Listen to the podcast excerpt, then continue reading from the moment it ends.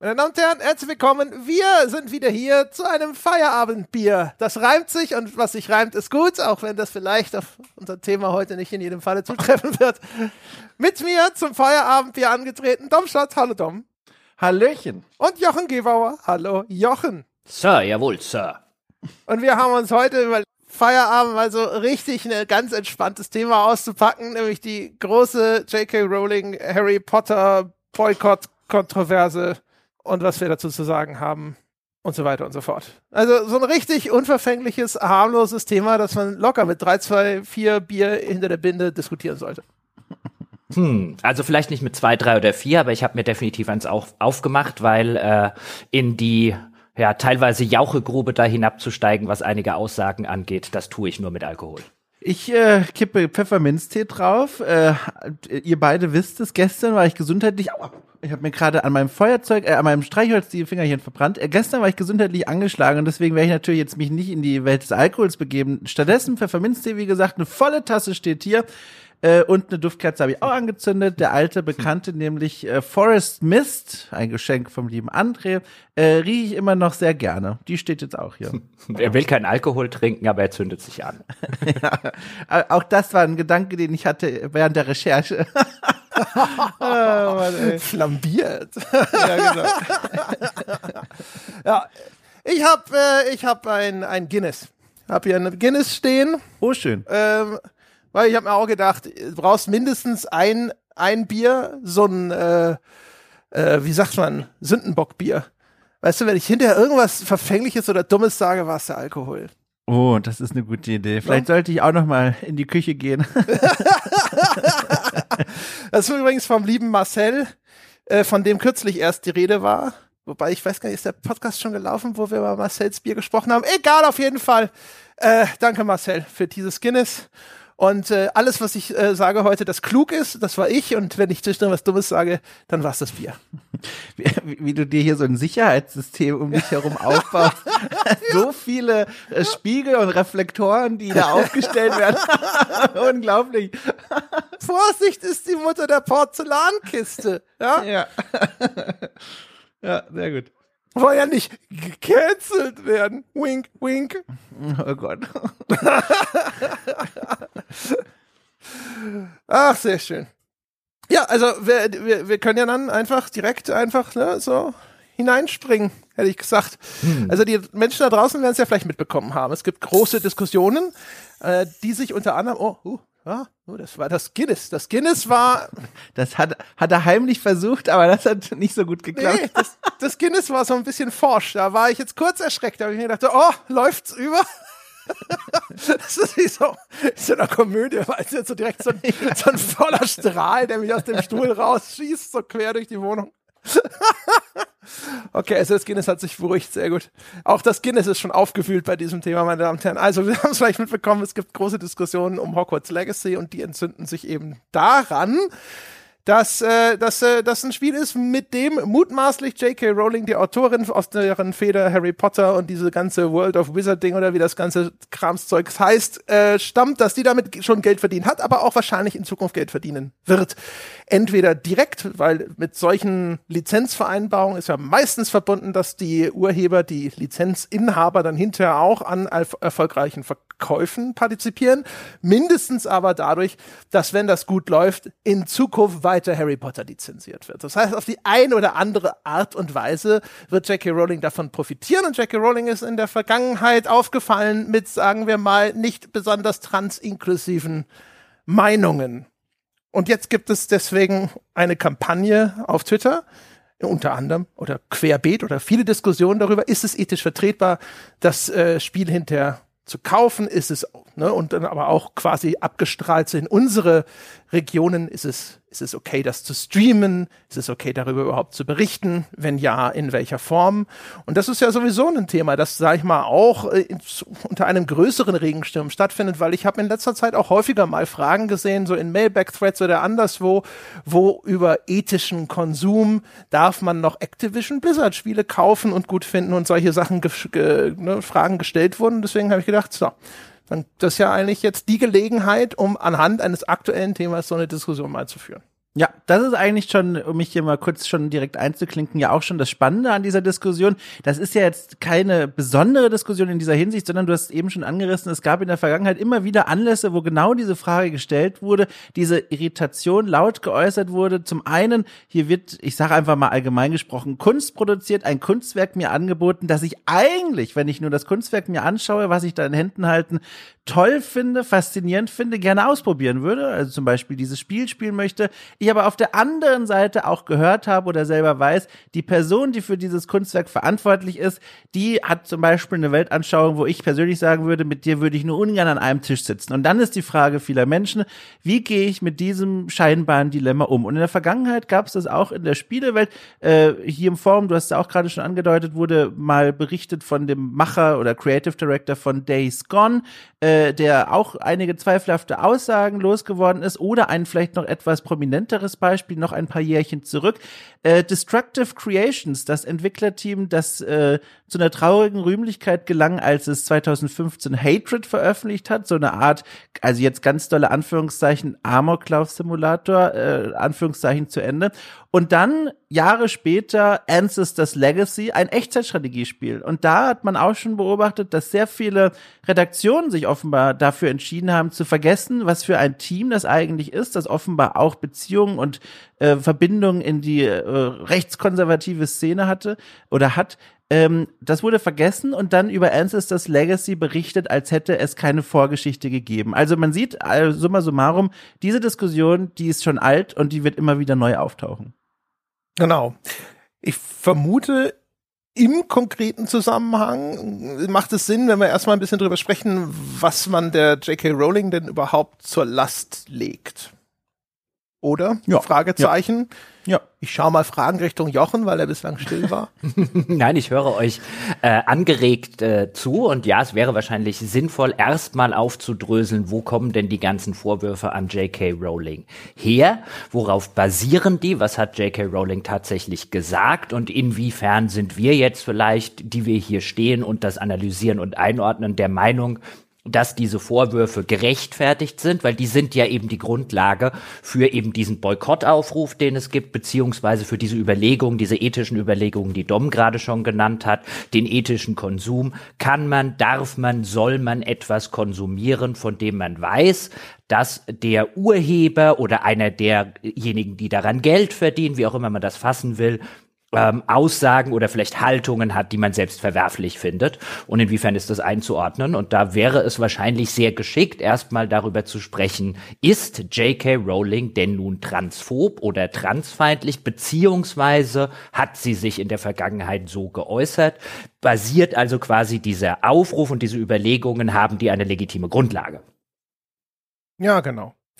Und keine Ahnung, ich kann ja mal anfangen zu erzählen, was mir so vor die Flinte gekommen ist ähm, ich finde, das ist so ein Fall, vielleicht ist mir irgendwas entgangen und ihr schreit gleich, nee, nee, da gibt's was ganz Eindeutiges, aber es gibt so Sachen, äh, wenn man die, die Äußerungen von J.K. Rowling direkt liest, dann könnte man, ohne sich mit der Sache näher zu beschäftigen oder lange drüber nachzudenken, vielleicht sogar auf die Idee kommen, so, na, das liest sich ja alles gar nicht so schlimm, da sind Beteuerungen dabei, dass sie ja eigentlich die Trans-Community unterstützt, das ist aber meistens gefolgt von einem Aber und sie, das Ganze ging wohl damit los, dass sie äh, Aussagen geliked hat, glaube ich, auf Twitter, die schon teilweise sehr äh, deutlich in die transphobe Richtung gingen. Dann hat sie versucht, es am Anfang noch so zu erklären, so ja, sie benutzt das ja eher als so eine Art Reminder-Funktion. Das war einfach nur ein Missgeschick. Und ähm, das hat man ihr dann aber zunehmend nicht mehr abgekauft. Und es gibt bitte daran, dass Jackie Rowling einen eigenen Aufsatz darüber geschrieben hat, was denn jetzt so da das Problem ist und wie ihre Position da aussieht und ähm, hat da so ein bisschen aufgezählt, was denn jetzt so tatsächlich die Sachen sind, die sie kritisch sieht und das läuft darauf hinaus. Deswegen wird es ja auch immer als TERF, also als Trans-Exclusive Radical Feminist bezeichnet. Dass äh, Jackie Rowling eine in diesem Lager ist, die so ein bisschen drauf pochen und sagen, ja, es gibt aber nur diese zwei biologischen Geschlechter und Trans-Menschen sind für sie im Grunde genommen einfach nur äh, Frau, äh, Männer in Frauenklamotten. So, mhm. ne? Um das mal ganz blöde runterzubrechen. Und das ist der äh, Punkt, wo die Leute sagen so, ja, sorry, aber das ist dann halt transphob. Weil du dann die Lebensrealität, so wie sie von Transmenschen geschildert wirst, einfach mal beiseite wischst und sagst, nee, ich weiß es besser. Äh, du, du spielst eigentlich diese Rolle nur sozusagen. Ne? Und die, die, die Lebensrealität von Transmenschen ist ja so, nein, das ist zutiefst empfunden und äh, hallo, wir stellen nicht in Frage, dass es auch ein biologisches Geschlecht gibt, J.K. Rowling. Das ist quasi Teil unseres Problems. Das ist ja der mhm. Grund, ne, warum wir überhaupt eine Transition durchführen, hin zu dem, das passt. Wir sagen nur, es gibt zusätzlich eine Geschlechtsidentität, ja, und die ist bei uns sozusagen unpassend verteilt. Also die ist genau das Gegenteil von dem Körper, der uns nochmal zugeteilt wurde. Und indem du uns den, diesen zweiten Teil, ne, den Teil mit dem biologischen Geschlecht, da sind wir gar nicht dagegen. Das sagen wir, natürlich gibt's das auch. Aber diesen anderen Teil, in dem du sagst, den gibt's quasi nicht, äh, sagst du, keine Ahnung, wir, wir tun nur so. Ne? Ähm, und hm. es geht ja, es geht ja sogar noch einen Schritt weiter, würde ich sagen, wenn ich da kurz einhaken darf, weil bei mir, mir ging es so ähnlich, wie du es gerade geschildert hast. Ich habe ja, glaube ich, im Ausblicks-Podcast gesagt als eine meiner, meiner steilen Thesen für 2023. Uns wird diese ganze J.K. Rowling, Harry Potter Kontroverse ähm, auch jetzt im, mit dem, mit dem Hogwarts Legacy, was im Februar erscheint, wird die uns einholen. Und mein Gott, war jetzt keine, war jetzt nicht weit aus dem Fenster gelehnt, aber Gott hat die uns eingeholt, wenn ich in die sozialen Medien ähm, so ein bisschen reinblicke. Und ich habe damals gesagt, ich kann zu dem Themengebiet in dem Ausblickspodcast wenig sagen. Ich habe natürlich mitbekommen, dass das geschehen ist und dass das passiert ist und dass es diese Kontroverse gibt. Aber dadurch, dass ich bislang sehr, sehr wenig Berührungspunkte mit Harry Potter hatte, war das einfach was, was ich sozusagen auf die lange Bank geschoben habe und gesagt habe, da lese ich mich mal ein, wenn es dann für mich und meine Lebensrealität und meine Arbeitsrealität äh, relevant wird. Und das habe ich jetzt gemacht und dann habe ich auch so angefangen, wie du das geschildert hast, André. So erstmal guckt man drauf und sagt, na ja, okay, kann schon verstehen, dass das kontrovers ist, aber okay, okay. Und dann ging es halt immer weiter. So, oh, oh, oh. Und dann bin ich so von ähm, neutral an die Sache rangegangen, über, das ist schon ziemlich transphob, jetzt letztendlich gelandet bei, das ist schon echt verdammt transfeindlich, was diese Frau macht. Also das transzendiert gewissermaßen äh, das Transphobe hin zu etwas, was ich wirklich als feindlich bezeichnen würde. Und im Mittelpunkt des Ganzen gibt noch einige andere Aspekte, über die sicherlich zu reden sein wird, ist halt genau das, was du gerade angesprochen hast, André. Sie sagt zwar sehr, sehr häufig ein, ich kenne doch viele Transmenschen und ich mag doch Transmenschen und ich habe doch überhaupt nichts gegen Transmenschen.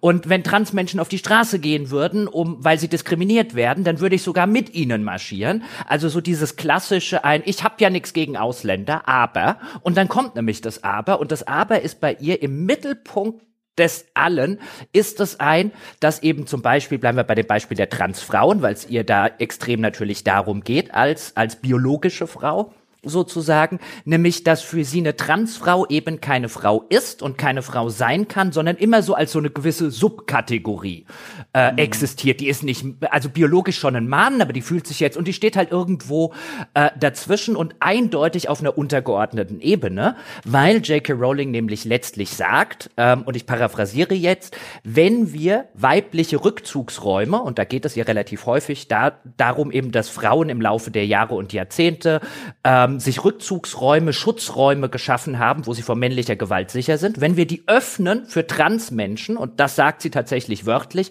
dann machen wir sie für alle Männer auf. Punkt.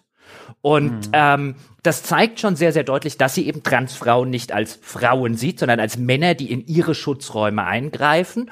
Und ähm, bei ihr ist das halt was von, es gibt bestimmt, weißt du, gibt auch die guten Transfrauen, also die, die wirklich Transfrauen sein wollen. Und die könnten wir ja theoretisch reinlassen, vielleicht irgendwie, wenn wir einen guten Tag haben. Aber dann kommen noch die ganzen Vergewaltiger mit. Und dann hast du nicht nur diese Subkategorie, in der diese Transleute irgendwo sind und wo J.K. Rowling dann ja wirklich hingeht. Und für diese Menschen ist das ja elementar wichtig. Die haben ja teilweise Jahre oder Jahrzehnte lang Leidensdruck, weil sie gewissermaßen auf Kriegsfuß mit ihrem eigenen Körper stehen. Und für diese Menschen ist es ja für ihr Selbstbild, ihre Identität, ähm, ihr Selbstwertgefühl enorm wichtig, dass sie als, dass sie nicht nur als Frauen sich selbst fühlen, sondern auch als Frauen gesehen werden und als Frauen respektiert werden. Und das spricht sie ihnen halt rundheraus ab und impliziert noch, dass sie quasi als Generalverdacht ähm, noch Vergewaltiger zumindest zum Teil seien, die da reingespült werden, die weiblichen Schutzräume und dann hemmungslos äh, äh, Frauen vergewaltigen. Und das erinnert mich halt in der Grundstruktur ganz, ganz extrem an ganz, ganz klassische antisemitische, rassistische und so weiter äh, Ideologien, die ganz, ganz ähnlich aufgebaut sind. Dom, willst du? ja, ich habe gekriegt, ich habe auch Luft geholt. Ich, es ist super spannend. Ich würde auch gerne einfach nur weiter zuhören, aber ich habe ja auch Mikro angeschlossen, deswegen ich füge da auch noch kurz einen Gedanken von mir rein. Ähm, was auch bei mir, mir während der Recherche äh, aufgefallen ist, noch darauf aufbauen. Wobei eigentlich muss ich sogar einen Schritt zurückgehen und noch kurz erklären, von welcher Seite ich komme, weil Jochen hat das auch gerade nochmal so schön herge hergeleitet. Äh, ich bin aus dieser Generation, die genauso alt war wie Harry Potter, Protagonist von diesen ganzen Büchern, äh, in den Büchern selbst. Das heißt, als Harry Potter elf Jahre alt war, war ich auch elf Jahre alt und äh, kniete dann vor dem Briefschlitz und habe genauso wie er gehofft, dass irgendwas von Hogwarts kommt. Kam aber nie was, deswegen bin ich hier und nicht woanders. Das heißt, ich gehöre zu, zu diesen Fans, die das alles direkt mitbekommen haben und viele aus meinem Umfeld auch.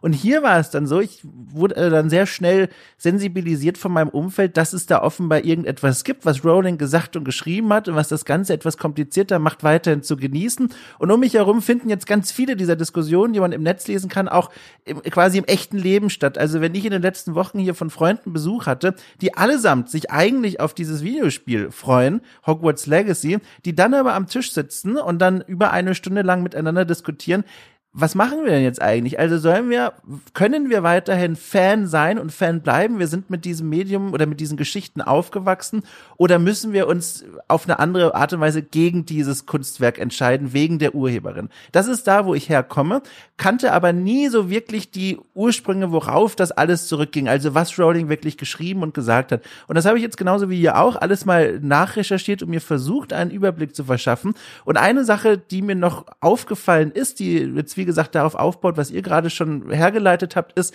mir ist der Eindruck gekommen, dass Rowling im Zuge der Diskussion in den folgenden Jahren, also der Blogpost ist, glaube ich, aus dem Jahr 2020 und dann in den folgenden Monaten ähm, auf Twitter vor allem, äh, das ist jetzt ein großes Wort, aber mir erschien es so, sich in ihrer Wortwahl und Ausdrucksweise und auch in ihren Standpunkten immer noch ein, so ein Härchen weiter radikalisiert hat. Vor allem auch auf eine Reaktion hin von vielen anderen Usern und Userinnen, die teils ziemlich scharf und heftig kommentiert haben, was sie da so geschrieben hat. Offenbar, das hat sie jetzt gesagt, hat sie dann auch Morddrohungen und so weiter bekommen. Das heißt, sobald irgendwann mal diese Schraube angefangen hat, sich zu drehen mit diesem Blogpost und dem, was davor passiert ist, ging dieser Nagel immer tiefer in die Wand und dann hatte ich das Gefühl, hat sie sich auf einen Punkt hin manövriert und vielleicht sogar hin radikalisiert, wo es eigentlich schon so weit weg war, dass man eigentlich heute nicht mehr sagen kann, okay, das ist ein Mensch, der ist noch nicht sicher, wo er steht, sondern die weiß ganz genau, wo sie steht. Und zwar auf einem transphoben Standpunkt.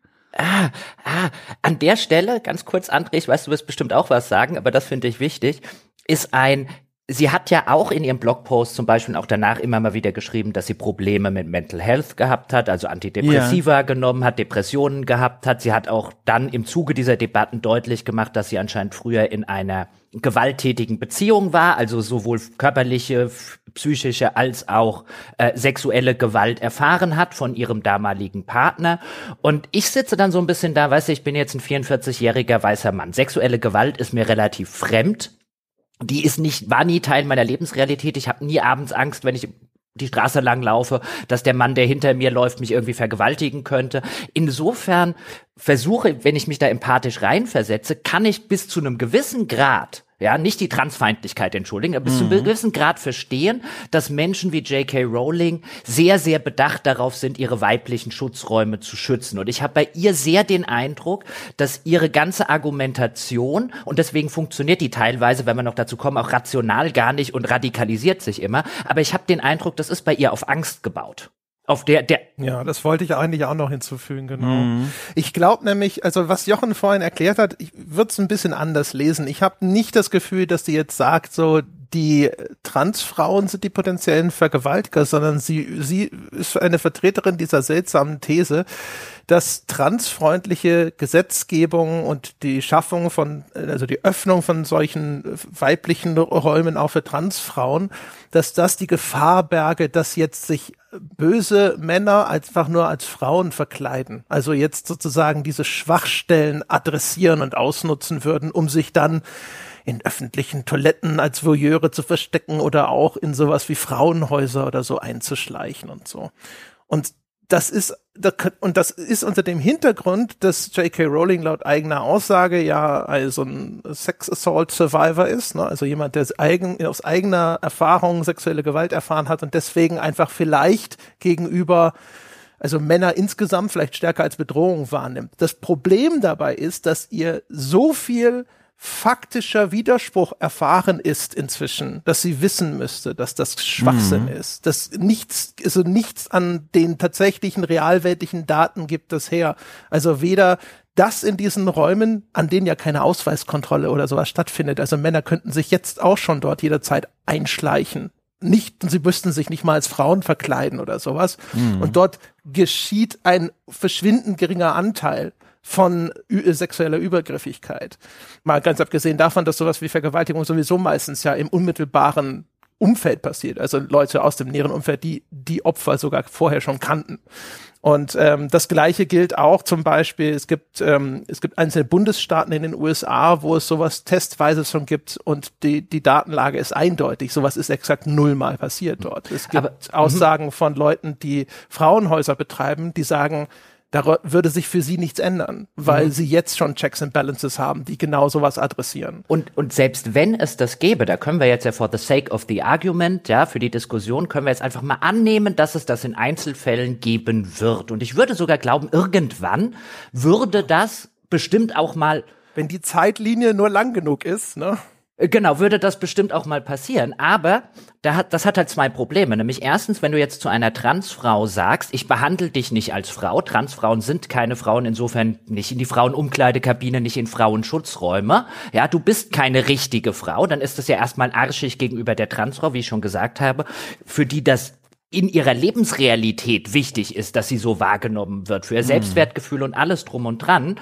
Und du sagst ihr, nicht nur nehme ich dich nicht so wahr, du bist keine Frau, sondern wir lassen dich auch nicht an solch, solchen Frauendingen teilhaben, weil es besteht ja die Gefahr, dass du doch nur ein verkleideter Vergewaltiger bist. Ich meine, das ist ja dieser hm. Generalverdacht, der dann gestellt wird.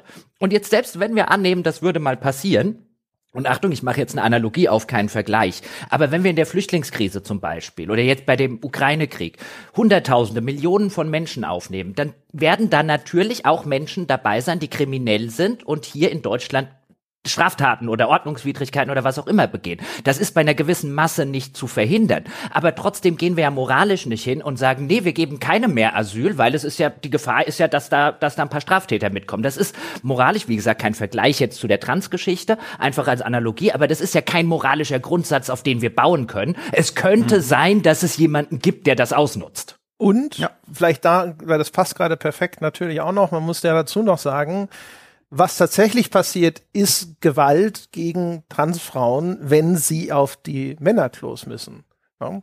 Also mhm. das ist eine reale Gefahr und eine verbriefte Gefahr mhm. sozusagen. Mhm. Das ist der Grund, warum das ein wichtiges Anliegen für die Trans-Community ist. Nicht nur, weil das eine Akzeptanz äh, für ihr empfundenes Geschlecht oder sowas oder ihr tatsächliches Geschlecht ausdrücken würde, sondern es ist für die ein Schutzbedürfnis, weil es einfach dazu kommt, dass dann äh, offensichtlich da äh, entsprechend bigottes Personal ähm, zu, zu Gewalt neigt, wenn sie die auf äh, den Männerklo antreffen. Und dann sagst du ja noch zusätzlich, also deine reelle Gefährdungssituation wird übertrumpft von meiner Angst, dass bei mir irgendwo eine bislang noch nie materialisierte Gefährdung eintreten könnte. Mhm. Mhm. Und es ist ja jetzt an der Stelle, habe ich jetzt auch schon häufiger mal so im Bekanntenkreis äh, gehört, kommt dann ja vielleicht der Vorschlag, ja, aber dann mach doch zum Beispiel einfach eine Trans-Umkleidekabine oder eine Trans-Toilette. Mhm. Und dann kannst du natürlich auch hingehen und kannst sagen, da können sie sich aber auch gleich Schilder um den Hals hängen. Es ist vor allem halt auch ja. mega unpraktisch. Ja, ja, und du stigmatisierst halt auch noch gleichzeitig, äh, äh, weißt du, nur weil jemand Transmann oder eine Transfrau ist, bedeutet er ja nicht, dass er das täglich der Welt hinaus posaunen möchte. Mhm. Jedes Mal, wenn er aufs Klo geht äh, oder so. Oder sie. Ich finde es, aber es, selbst wenn man das für eine, irgendeine Art von Kompromiss halten würde, weißt du, in den aller, aller, allermeisten Kaufhäusern und sowas sind ja sanitäre Einrichtungen schon angelegt. Und also, weißt du, und das sind zwei unterschiedliche getrennte Bereiche für Männer und Frauen. Also, ja, und dann gut. zu glauben, dass man eine Gesellschaft, die auf diesem, dieser Idee von den zwei Geschlechtern, die jetzt unterschiedliche Räume bekommen, ja, äh, ihre, ihre gesamte Infrastruktur gebaut hat. Die Lösung jetzt zu sagen, ja, wir, also, wir bauen alles um für drei oder mehr, das wird nicht realistisch sein. Na, das, da würde ich einhaken, ähm, wenn das jetzt tatsächlich sinnvoll wäre, was es aus genannten Gründen nicht ist. Aber wir haben es auch hingekriegt, unsere, unsere ganze Infrastruktur zum Beispiel, oder einen großen Teil zumindest, gibt natürlich immer noch Ausnahmen, für Menschen mit Gehbehinderung umzubauen. Dann würden wir das auch mit einer dritten Toilette hinkriegen. Ich glaube nur nicht, dass sie, oder ich würde auch sagen, dann müssten wir es hinkriegen, wenn das die richtige Alternative wäre, weil wir kriegen es an anderen Bereichen, wie gesagt, nicht immer perfekt. Da haben gehbehinderte Menschen immer noch Probleme, aber da haben wir sehr viel Geld, sehr viel Mühe und, und, und Zeit reingesteckt. Das würde man da auch hinkriegen. Da ist es nur glaube ich, nicht sinnvoll. Möglich, wobei, also zumindest was ich. Also wenn du Bahnhöfe umbauen kannst, kannst du auch Toiletten umbauen. Ja, das sind aber, das sind ja so staatliche Sachen, aber du musst ja überlegen, dass da auch die komplette Privatwirtschaft dann betroffen wäre. Und was ich höre, ist zum Beispiel auch immer noch behindertengerechte äh, äh, äh, sag ich mal, Einrichtungen. Das, selbst das funktioniert ja noch nicht gut. Ne? Ja, nicht gut, aber ich sag mal, das, das könnte, ich, ich würde halt die Unpraktikabilität, die würde ich nicht als, als, als, als Grund gelten lassen, wenn es jetzt tatsächlich die sinnvolle Alternative wäre. Ja, okay. Aber, also, wir sind uns ja einig, dass, die, dass wir das sind uns einig, dass wir sind uns ohnehin einig. Wir sind uns nur ja. in der Machbarkeit dieser Alternative, die wir ablehnen, sind wir uns uneins. Genau, und jetzt vielleicht noch mal so ein bisschen zu der Radikalisierung, die Dom schon gesagt hat. Also ich habe mir, ich, oh Gott, mein, mein Deep Dive zu J.K. Rowling, der ist wirklich, uiuiuiui, ja. Ähm, aber ich habe mir so zwei, drei, bevor es jetzt zu sehr ins Detail reingeht, noch so zwei, drei Sachen angeguckt, wo man dann wirklich sieht, dass das Ganze auch bei ihr so eine gewisse Verschwörungsideologie ja. mittlerweile annimmt oder auch schon länger angenommen hat. Also hier ist jetzt zum Beispiel aus einem aus einem längeren Twitter-Thread von ihr aus dem Jahr 2020. Da geht es dann erstmal um das Thema Mental Health. Ähm, äh, und wo sie dann eben sagt, sie hat das in der Vergangenheit ähm, äh, auch schon erfahren, sie hat Antidepressiva genommen, äh, äh sie, die haben ihr geholfen und so weiter. Und äh, dann geht es weiter im nächsten äh, äh, Tweet mit, dass viele ähm, Health Professionals, wie sie schreibt, also Leute, die eben in der Gesundheitsbranche arbeiten, besorgt darüber seien, dass junge Menschen, die mit ihrer mentalen Gesundheit äh, oder unter unter solchen Dingen leiden, äh, irgendwie in Richtung von Hormontherapie und Angleichungsoperationen geschoben werden, obwohl das nicht in ihrem besten Interesse sei. Jetzt könnte man an der Stelle würde ich sagen, das hätte ich gern mal nachgewiesen, aber okay, mal unabhängig davon, dass hier der Nachweis vollkommen fehlt. Selbst mal angenommen, das wäre so, und ich habe durchaus auch schon mitbekommen, dass es Menschen und Ärzte und Psychologen gibt, die gerade bei Teenagern dem den Hormonen und die, der Operation kritisch gegenüberstehen. Ähm, das ist aber eine medizinisch-klinische Frage, äh, äh, die man anders verorten muss ähm, und die man anders führen muss und die erstmal nichts mit Transrechten, wie ich finde, zu tun hat. Und dann geht sie aber weiter und im nächsten Satz schreibt sie, viele, sie selbst eingeschlossen, glauben, dass sie hier eine neue Form der Konversionstherapie für junge äh, homosexuelle Menschen sehen. Und weißt du, wenn du den Begriff der Konversationstherapie einfach mal in diesem Zusammenhang mhm. so ein bisschen fallen lässt und sagst, ich habe Angst, dass das die neue Konversa Konversionstherapie wird. Wer den Begriff nicht kennt, es wird insbesondere gerne in den USA angewandt, ist eine extrem fragwürdige Methode, wo sich eigentlich alle äh, seriösen Psychologen äh, hart Chor dagegen aussprechen, wo jungen, äh, häufig äh, schwulen Männern, aber auch lesbischen Frauen dann zum Beispiel von kirchlichen, hardcore-kirchlichen, evangelikalen Einrichtungen, die dann in eine Therapie geschickt werden, damit sie wieder heterosexuell gemacht werden. Und äh, diesen Begriff hier zu benutzen, erstmal zeigt schon eine gewisse Radikalisierung, ähm, weil er nicht nur natürlich eben genau dieses Bild, ja, hier hast du jemanden, der eigentlich das eine ist und dann wird er irgendwie zum anderen umerzogen. Ähm, das, das, das, das geht hier nicht nur als sozusagen als Formulierung und als Vergleich meilenweit vorau äh, äh, zu weit, sondern es geht auch an der Realität vorbei. Weil was in Konversionstherapie besteht, da hast du einen jungen Menschen, wir sagen jetzt mal einen jungen Homosexuellen, einen 14-jährigen homosexuellen Jugendlichen, der umerzogen werden soll zum heterosexuellen Jugendlichen. Und das ist ja was vollkommen anderes, weil ich, da soll ihm ja was abtrainiert sozusagen werden, wie bei so einem, bei so einem, bei, bei so einem Hund oder so. Und was, womit wir es ja bei Trans zu tun haben, sind Menschen, die fühlen sich so und die Therapie bestärkt sie in dem, was sie sowieso schon fühlen. Das ist ja auch noch in, in der Realität etwas vollkommen anderes. Und wenn eine kluge, eigentlich aufgeklärte Frau wie J.K. Rowling sowas und so einen sinnlosen und, und, und, äh, äh, hanebüchenen und gleichzeitig diffamierenden Vergleich in die Konversation rein äh, wirft, dann siehst du eigentlich an der Stelle schon, wie Dom das schön gesagt hat, wie weit die sich schon radikalisiert hat. Man muss auch dazu sagen übrigens, äh, auch dieses, dieser Aufsatz, den sie da geschrieben hat, ne, das ist auch so ein Ding, das jetzt irgendwo diesen Anschein äh, einer rationalen Perspektive mhm. erwecken möchte. Und ich musste stark an unsere Diskussion von diesem Chris Avalone-Ding denken, Jochen, mhm. wenn du dich noch erinnerst, ähm, wo wir damals gesagt mhm. haben, das ist jemand, der sich sehr gut auskennt mit, mit Wörtern, ja, der äh, sich ausdrücken kann und der auch äh, weiß, wie er bestimmte Dinge formulieren muss und der das mit Bedacht und mit Vorsatz tut und deswegen sind wir ein bisschen im Zweifel, ob der Chris Avalon da nicht in dem Falle manipulieren will. Stellte sich hinterher raus, vielleicht wollte er das noch viel mehr, als wir geahnt haben. Und ähm, bei der J.K. Rowling äh, gilt so ein bisschen das Gleiche. Und wenn man bei ihr sich das näher anschaut, stellt man fest, dass dieser Aufsatz halt teilweise einfach verlogen ist. Ne? Mhm. Also wirklich ganz glasklar verlogen, vor allem in der Darstellung, in der Verharmlosung dessen, was man ihr zur Last legt, wen sie da so unterstützt hat. Also da gibt's ja insbesondere so zwei, die sie erwähnt, nämlich die Maya Forstetter, äh, eine Frau, von der sie sagt, dass die ja nur vor Gericht mal festgestellt haben wollte, ob der Glaube an ein biologisch determiniertes Geschlecht jetzt vom Gesetz geschützt wäre. Das ist die Umschreibung von J.K. Rowling für äh, Maya Forstetter und die hat halt sehr explizite transphobe Kommentare von sich gegeben. ja, mhm. und es ist noch eindeutiger bei äh, dieser anderen, bei der Magdalene Burns, einer tragisch gestorbenen äh, lesbischen Feministin, die sie auch nur als diese, diese sanftmütige, liebe Frau äh, äh, betitelt und das und die Burns hat halt Transfrauen mit Blackface-Darstellern verglichen. Findet man mm. dann mhm. raus, wenn man sich damit näher beschäftigt. Und was die Rowling da macht, ist wirklich, das hatte ich, hatte ich im Vorgespräch schon drüber gescherzt, als ob sie sagen würde, ja, sie hat diesen Freund, ein ehemaliger Maler aus Österreich, ein total feiner Kerl. Ich weiß gar nicht, was alle da haben. Weißt du, weil es ist halt einfach eine vorsätzlich verharmlosende und verschleiernde Beschreibung des Sachverhalts, den sie da vornimmt. Mhm. das ja. ist dadurch ein verlogenes Dokument.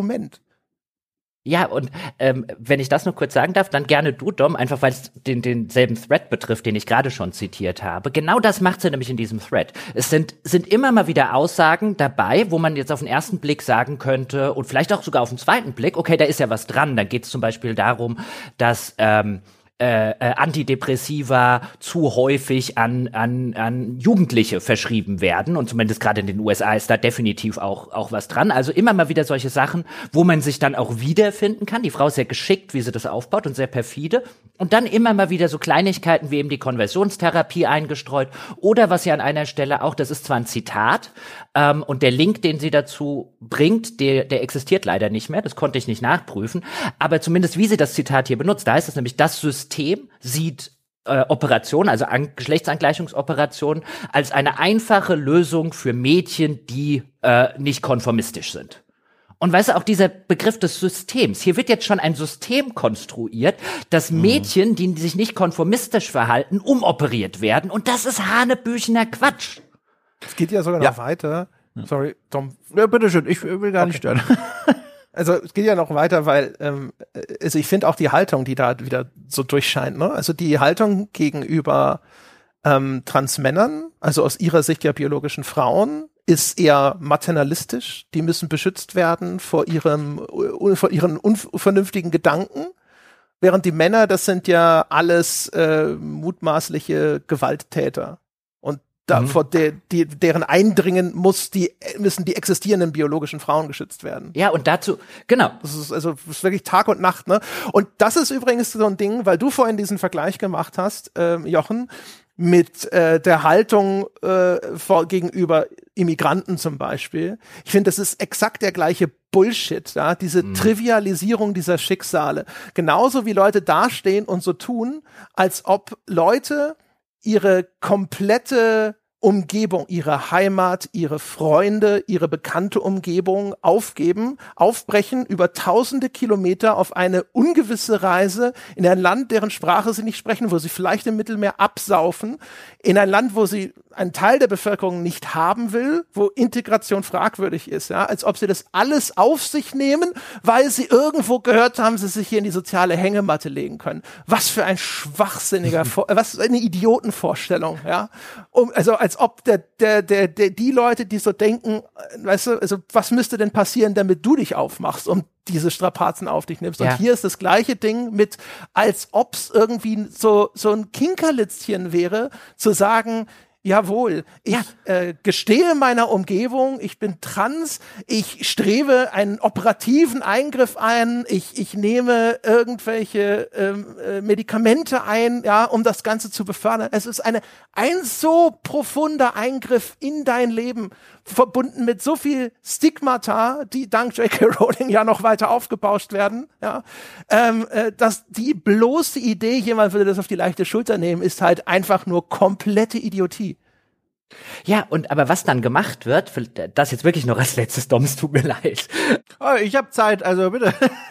ähm, äh, ähm, ähm, ist halt ein, was sie dann eben in diesem Thread macht, ist dasselbe, was du zum Beispiel bei, bei Rechten und Migration hinsiehst. Dann wird die Täter-Opfer-Umkehr gemacht. Weißt du, die, mhm. der, die eigentlichen Opfer, die kommen, werden zum Täter stilisiert und die Täter werden wiederum zum Opfer gemacht. Das macht ja Rowling auch gerne, weil sie ja gerne darauf hinweist, wie oft sie schon gecancelt wurde und wie viel Drohung. Und nein, an dieser Stelle sei es gesagt, ein, nein, es ist nicht okay, J.K. Rowling mit Mord zu bedrohen oder sie zu doxen oder sonst irgendetwas, aber das kommt nicht aus dem, das kommt nicht ganz von ungefähr. Das soll das nicht unbedingt unbedingt entschuldigen, aber wie sie sich als Opfer und sie und die Menschen, mit denen sie äh, äh, einer Meinung ist, wie, wie, die, wie die zu Opfern gemacht werden von der vielleicht marginalisiertesten Gruppe, die man dort draußen ähm, wahrscheinlich oder eine der marginalisiertesten Gruppen, die man da finden kann. Und nicht nur wird die Täter-Opfer-Umkehr gemacht, sondern danach wird auch noch dieses System ersonnen. Dieses System, ja, dieses irgendwo äh, oben drüber schwebende Ding, das auf irgendeine bösartige Art und Weise sich an unseren Kindern vergreift. Und auch das sieht man ja bei Antisemitismus, Rassismus und so weiter ähm, äh, jederzeit wieder, ähm, dass dann so ein böses System aufgemacht wird. Weißt, bei den Flüchtlingen ist es der Great Reset zum Beispiel. Und wie, wie extrem sie das bedient, das war halt das, äh, was mich echt erstaunt hat. Ähm, als ich angefangen habe, mich da reinzulesen und wo ich jetzt, äh, wo du am Schluss halt wirklich nur noch mit, mit offenem Mund dastehst und dir denkst, wie kann, also ich kann mir das persönlich nur irgendwie wirklich mit Angst erklären ähm, und vielleicht auch mit ihrer Vita, dass eine kluge, die sie ja eigentlich ist, äh, äh, aufgeklärte Frau so weit abdriftet, weißt du? Das hat schon was vom Wendler, nur der Wendler ist halt lange nicht so schlau wie J.K. Rowling. Also ganz fantastisch. Ich konnte jetzt hier die ganze Zeit quasi bei meinen eigenen Punkten mehr oder weniger mitlesen, weil ich hatte dem jetzt auch nichts äh, Gewinnbringendes hinzuzufügen, weil ja das schon wunderbar, also ich hätte es nicht besser ausformulieren können. Deswegen, ich würde jetzt was vorschlagen. Und zwar, wir haben ja jetzt hier knapp eine Dreiviertelstunde jetzt festgehalten und dokumentiert, dass die Aussagen transphob bis transfeindlich sind. Und von hier aus könnten wir jetzt den nächsten Schritt in der Diskussion gehen und sagen, okay, das ist jetzt schon mal klar, das kann man nachprüfen, das kann man, kann man sich auch selbst einen Eindruck verschaffen. Was bedeutet das denn jetzt im nächsten Schritt für dieses Spiel, was da kommt und wo sie finanziell zumindest mit der Hälfte ihres Geldbeutels drin hängt als Symbolbild? Äh, vielleicht können wir das ja im Fall von uns ausgehend diskutieren. Was macht es denn mit uns? Also die Feststellung, wie diese Frau sich zu diesen Themen geäußert hat und dann die Tatsache, dass dieses Spiel erscheinen wird. Wollen wir diesen Schritt gehen? Also wir können den gehen. Ich, ich will nur ganz kurz sagen, dass ich Jochens Lesart ist sehr großzügig. Ähm, ich finde, was auch durchscheint, ich, ich muss immer an Elon Musk denken. Das ist so das weibliche Gegenstück, wieder ein armer, verfolgter Milliardär oder eine Milliardärin in diesem Falle. Und man hat, finde ich, schon das Gefühl, sie hat auch das Gefühl, sie weiß es besser. Mhm. Sie weiß es besser. Sie, sie muss einfach diesen dummen jungen insbesondere den dummen jungen Frauen die Flausen austreiben. Und das, das, sie ist ja auch Erzieherin, ne? sie betont ja, dass sie früher Lehrerin gewesen ist und das ist ja quasi auch ein bisschen ihr Auftrag. So, das will ich noch dazu sagen. Ich glaube, dass das eine Rolle spielt. Die Angst, das sieht man, finde ich, sehr deutlich bei dieser Angst vor dem Eindringen von Männern in weibliche mhm. Räume. Äh, das haben sich die Männer natürlich zu einem gewissen Grade auch selbst zuzuschreiben, dass bei Frauen solche Ängste existieren. Äh, schönen Dank an die, weiß ich nicht, wie viel Prozent, hoffentlich nicht zu viele, an Vollidioten da draußen. Aber ähm, ja, aber das ist, glaube ich, nicht die ganze Geschichte. Ich glaube, das seid auch einfach so ein bisschen Sendungsbewusstsein und äh, ich bin was Besseres, ich bin klüger als ihr Zeug dabei. So. Wenn ich, wenn ich da, wenn ich da noch einen Satz, weil was, weil, einfach nur der Vollständigkeit, weil ich habe halt bei ihr ein bisschen den Eindruck, also nicht nur das auf Angst gebaut und ja, Sendungsbewusstsein kann durchaus sein, aber sie hängt halt, finde, also so wirkt es auf mich, das Frausein auf so eine hohe auf so einen hohen Stellenwert. Und auch dadurch, dass sie ja biologisch argumentiert, auch das, kein Vergleich, Analogie, erinnert mich dann auch immer wieder an so Menschen, die halt sagen, nee, wenn du Deutscher bist du nur, wenn du in Deutschland geboren bist. Und dann hoch, ja. hoch, jetzt haben wir plötzlich Söhne und Töchter von Menschen, die in Deutschland geboren sind. Ja, und dann, dann, weißt du, dann werden halt die, die Torpfosten verschoben. Dann wär, ja, aber der hat ja keine deutschen Ahnen, ja, und Ja, ja, genau. Wie mit, mit dem Silvesterkrawallen, so nach dem Motto, ja, aber die hatten deutschen Pass. Ja, die sehen nicht deutsch aus. Genau. Und jetzt, jetzt will ich um Gottes Willen nicht sagen, dass man das, das Frausein oder das Weiblichsein als Frau und auch als Mann sehr, sehr hoch hängen kann und alles drum und dran. Aber bei ihr nimmt das halt echt so ein ungesundes Maß an. Sie, sie hat auch diese Story, hast du das gesehen? Ähm, wo dann jeder, der die biologische Frau nicht ist, der ist halt nicht in diesem Baumhaus sie hat, sie hat diese Story, dass ihr Vater immer einen Sohn wollte. Das ist ja das auch, wo sie dann sagt, so ja, wenn es damals möglich gewesen wäre, vielleicht hätte sie dann ja auch eine Transis Transition angestrebt, nur um ihrem Vater zu gefallen und sowas. Und man hat das Gefühl, dieses, das hat sie überwunden und jetzt dann nochmal umso mehr diese weibliche Identität verinnerlicht. Man kann da küchenpsychologisch sicherlich sehr viel nichts nicht vorbringen, was es entschuldet, aber wo man eine gewisse Empathie schon äh, für ihr, dafür empfindet, wo sie vielleicht herkommt und wie sie dazu geworden ist, was sie jetzt macht. Ändert natürlich nichts daran, dass das, was sie jetzt macht, einfach sehr destruktiv ist. So, jetzt aber dumm. Darf man, darf man Hogwarts Legacies kaufen, mögen, streamen, ja, also das wollte ich eigentlich hier als Frage an euch stellen, aber okay, alles klar. Also ich kann ja mal anfangen. Äh, ich gehöre jetzt, wie gesagt, das habe ich ja vorhin schon mal versucht, so ein bisschen herauszuarbeiten. Wir haben ja mindestens zwei unterschiedliche Beziehungen zu diesem Franchise. Ich gehöre, wie gesagt, zu dieser Gruppe, die da die, die schönsten Erinnerungen an diese Welt äh, mit meiner Kindheit verbindet. Also Szenen, dass mir mein Vater zum Beispiel aus den frühen Büchern vorgelesen hat und ich habe mir das dann alles vorgestellt. Natürlich die ersten Kinofilme. Deswegen saß ich dann hier mit über den, äh, über dem Kopf Kopf zusammengeschlagenen Händen auch am Schreibtisch, während ich mich da immer tiefer runter recherchierte und mir dachte, mein Gott, äh, wessen Mensch, wessen Menschens Werk habe ich hier eigentlich all die Jahre so toll gefunden und konsumiert? Und dann musste ich erstmal, ich kann mir vorstellen, dass andere, die, die in derselben Position sind wie ich, auch, auch erstmal diesen Konflikt auflösen mussten, wenn man sich dann also darauf einigen kann, dass diese Aussagen von ihr problematisch und schwierig und doof sind. Ähm, wie gehe ich denn jetzt mit dieser Erinnerung erstmal um? Also mit dem, was ich in der Vergangenheit da toll gefunden habe, muss ich mir das jetzt mit Wein aus dem Kopf saufen und vergessen, dass ich Harry Potter mal toll fand? Ich habe für mich darauf, das ist der erste Teil der Antwort, die Antwort gefunden, nee. Ich versuche äh, für mich zu bewahren, diese ganzen Erinnerungen an diese Welt und was ich da gefühlt auch an Abenteuern erlebt habe, nur weil ich an diesen Abenteuern dieser ganzen Figuren mit teilgenommen habe und davon gelesen und erfahren habe, das verschließe ich quasi in einem kleinen Schächtelchen in meinem Herzen und sage mir, okay, ich hatte damals keine Ahnung und viele Menschen auch noch nicht, was Joanne K. Rowling da so umgibt im Kopf. Äh, deswegen kann ich mir da selbst quasi rückbezüglich keine Vorwürfe machen. Aber jetzt ist die Situation ja eine andere und das ist jetzt der spannende Punkt eigentlich. Jetzt kommt ja dieses Spiel und jetzt weiß ich persönlich als Domshot um die Umstände, was diese Frau da über diese Menschengruppe denkt und wie sie sich darüber geäußert hat. Ähm, und jetzt kann ich eine informierte Entscheidung treffen. Und für mich liegt es eigentlich vor allem auch wegen einer Tatsache auf der Hand, dass ich für mich als Privatnutzer sagen würde, nö, spiele ich nicht, weil diese Frau, wie wir auch schon gesagt haben, an diesem Spiel mitverdienen wird. Das heißt, da muss man erstmal gar keine große ethische Diskussion führen oder moralisch abstrakt werden, sondern man kann einfach sagen, nö, da wähle ich mit meinem Geldbeutel und sage, ich beteilige mich nicht mit meinem, mit meinem Budget an der Bereicherung dieser Frau. Da kann man natürlich jetzt sagen, okay, äh, dein kleiner Geldbeutel wird ihr nicht wehtun, aber das ist ja eben die Stellungnahme, die man in diesem Fall treffen kann. Und deswegen, das wäre meine erste Antwort darauf. Also alleine aus diesem Grund sage ich als Privatnutzer, nö, spiele ich nicht. Wir können später noch, bevor ich die Frage gleich an euch weitergebe, das Fass aufmachen, das wahrscheinlich für uns ja auch nochmal relevant ist. Wie gehen wir jetzt als Journalisten damit um? Weil das ist ja nochmal was anderes befürchte ich, wie man auf dieses Spiel schauen kann. Vielleicht mit auch einer anderen Antwort. Aber erstmal als Privatnutzer und einst wirklich Fan und Freund dieser Welt muss ich sagen, nö, kann ich nicht unterstützen, das kaufe und spiele ich nicht. Also ich denke, wenn, also, ne, dass der Einzelne zu diesem Urteil kommt, ist in jedem Fall immer legitim. Ne? Also jeder kann für sich entscheiden, ähm, was er irgendwie finanziell unterstützen will oder nicht. Wir haben jetzt relativ deutlich gemacht, hoffentlich, ähm, dass die, dass die gute Joanne vielleicht äh, irgendeine Art von Denkzettel verdient hat, ob das Nicht-Kaufen von Hogwarts Legacy, das, also was ist die Zielsetzung davon? Ne? Wenn, wenn es einfach nur Ausdruck ist, wenn man damit sozusagen eine eigene persönliche Haltung unterstreichen möchte oder sowas, dann ist das in jedem Falle, denke ich, korrekt. Dann fühlt man sich auch wahrscheinlich einfach besser, wenn man das nicht macht.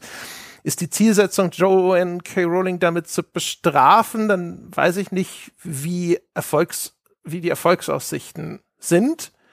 Aber grundsätzlich, also ne, so als Einzelentscheidung ist es, glaube ich, immer okay.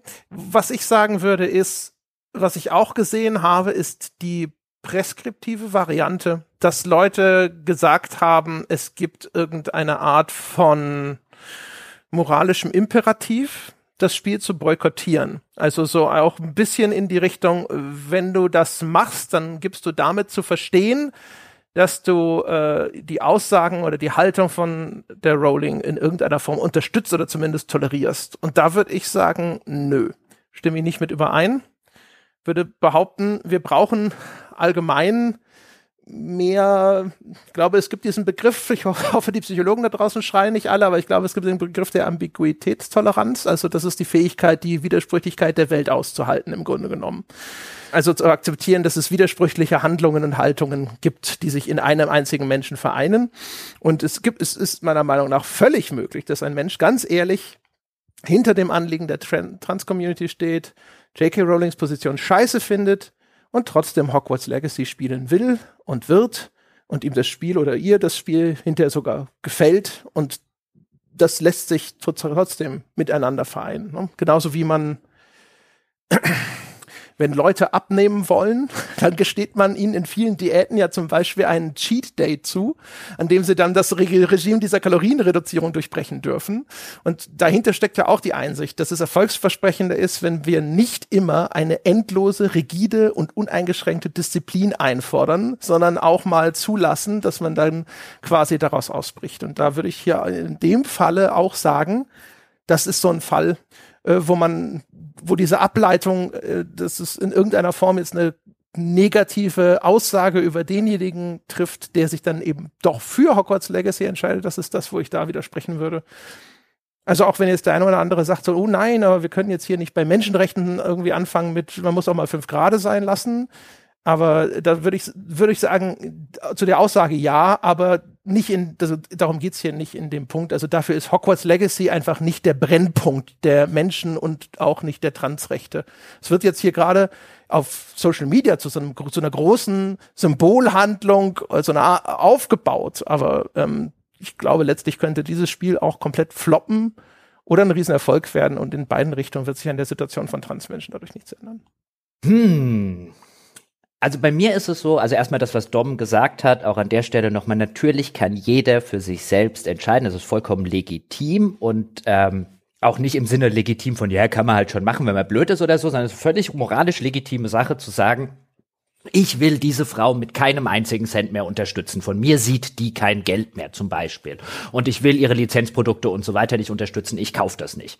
Völlig legitime äh, Betrachtungsweise, die ich vielleicht an anderer Stelle auch selber hätte. Also es gibt auch durchaus Grenzen, bei denen ich vielleicht sagen würde, da sind sie jetzt überschritten. Was meine ich damit, bevor jetzt jemand sagt, aber die sind doch auch bei Transrechten über, äh, äh, überschritten. Denn wenn man halt sagt, das ähm, das sollte man nicht. Also wenn man sozusagen weggeht von dem, ich habe für mich entschieden, ja geht oder ja geht nicht, hin zu einem, das sollte jeder boykottieren. Oder wenn du das äh, kaufst, dann bist du nicht mehr mein Freund. Oder wenn das jemand streamt, dann äh, blocke ich ihn aus den Kommentaren. Kann natürlich auch jeder machen, wie er das Ganze möchte.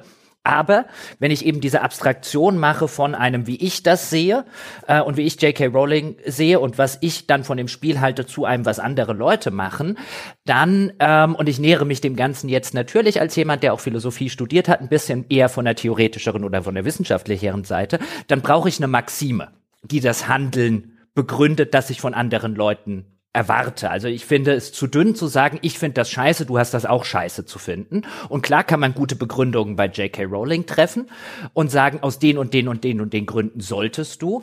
Aber wenn ich jetzt ableite, die Maxime, die moralische Maxime, die ich daraus ziehen kann, ist zum Beispiel in diesem Fall, wäre sie zu sagen, okay, von Menschen, die Verwerfliches tun, die soll, denen sollten wir kein Geld mehr geben. Das kann man machen, das ist eine tolle moralische Maxime. Wir werden nur sehr, sehr schnell feststellen, dass sie im täglichen Leben vollkommen unpraktikabel ist, wenn man nicht A, sehr reich oder B, ein Asket ist. Ähm, weil dann können wir nämlich anfangen mit äh, große Lebensmittelkonzerne, äh, Mineralölkonzerne, Handys und, und, und, und, und, Kleidung aus Fernost, was auch immer. Diese Maxime wird im täglichen Leben nicht durchsetzbar sein als Maxime. Ist übrigens auch kein Whataboutism, was jetzt an der Stelle vielleicht ein oder zwei Leute denken würden, weil Whataboutism ist, wenn ich die äh, in dem Fall die Transfeindlichkeit von Rowling beiseite wischen will oder marginalisieren will, das will ich aber gar nicht, sondern mir geht es um die Konsistenz des eigenen Handelns. Ähm, und die braucht für mich eine gewisse Konsistenz, wenn ich sie an andere Leute meinen moralischen Maßstab anlege. Und dann muss das durchsetzbar sein. Aber dass wir kaufen nichts mehr von Arschgeigen, ist de facto in unserer modernen Welt, leider Gottes übrigens, ähm, einfach praktikabel nicht umsetzbar. Wir müssen an Stellen Kompromisse eingehen und wir müssen uns die Kriege, ähm, die wir führen oder die Schlachten, die wir führen, die müssen wir uns aussuchen. Und deswegen wird Moral entgegen von allem Krempel, jetzt könnte ich bei Aristoteles äh, anfangen und über Schopenhauer und über Kant und wie sie nicht alle heißen, ähm, über die ganzen moralischen Maximen reden. Aber Moral, gerade in der heutigen Gesellschaft, würde ich argumentieren, ist bis zu einem gewissen Grad ein Selbstbedienungsladen. Jeder muss sich halt angucken. Das sind die Dinge, an denen setze ich meinen Fuß in den, in den Sand und sage bis hierhin und nicht weiter. Das geht nicht an jeder Stelle. Und dann muss man es den Menschen auch zugestehen, dass sie vielleicht an der einen Stelle sagen, hier mache ich das nicht, aber an der anderen Stelle das machen. Das bedeutet nämlich im Umkehrschluss nicht, nur weil wir uns nicht jeden Tag moralisch und in jedem, in jeder Konsumhandlung moralisch verhalten können, müssen wir uns jetzt gar nicht mehr moralisch ver verhalten. Das wäre wär, wär ein völlig falscher äh, Zirkelschluss daraus, sondern wir müssen halt, oder ich finde, man sollte halt gucken, ja, man sollte nicht an jeder Stelle sagen, ich kann ja eh nichts dran ändern, deswegen mache ich nichts, sondern jeder sollte für sich die Punkte finden, die für ihn wichtig sind, um zumindest im kleinen oder auch im größeren Maße vielleicht auch nur eine symbolische Handlung zu setzen. Und wenn jetzt jemand beschließt, J.K. Rowling ist nicht sozusagen meine Schlacht und die Schlacht dann an ähm, Klamottenseite oder an Handyseite oder am Tierschutz oder am Vegetarismus oder oder oder oder es gibt ja eine ganze Menge Sachen, äh, wo man heute was machen kann, setzt, dann muss man das finde ich als Gesellschaft und als jemand, der die an einem anderen Punkt setzt, auch einfach mal eine Runde akzeptieren und sagen, okay, das ist meine Grenze, deine Grenze ist vielleicht woanders. Einfach weil anders nicht praktikabel.